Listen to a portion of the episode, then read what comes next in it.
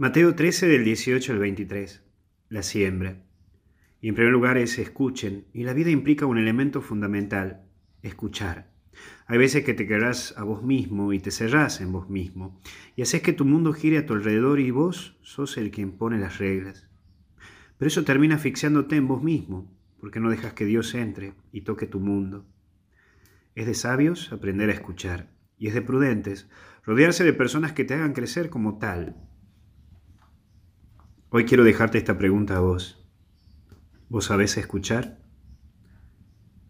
¿De quién te rodeas para recibir los consejos?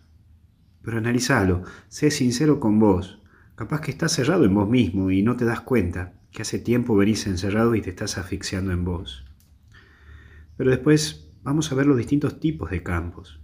Todos somos distintos y cada uno recibe la palabra de Dios de una manera distinta.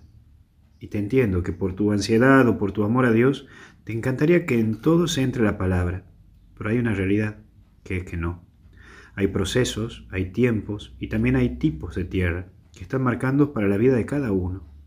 Y esto lo tenés que entender y lo tenés que aceptar. No podés andar exigiendo a los demás que reciban la palabra de Dios como vos querés, pues no todos somos iguales y no todos tenemos esa apertura a Dios. Debemos respetar a cada tierra y debemos ayudar a que la tierra se hagan fértiles. Hay muchos corazones que están duros, y lo entiendo, pero debemos acompañarlos en su proceso. Por eso el último punto es la abundancia. Quien tiene su corazón a Dios tiene la abundancia de la vida, vive junto a los demás y sabe convivir.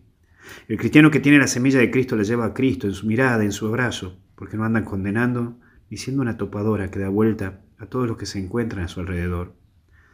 Estamos llamados a tocar corazones y no a manosearlos, y mucho menos a apretarlos. Tenemos a Cristo y llevamos esa paz de Cristo.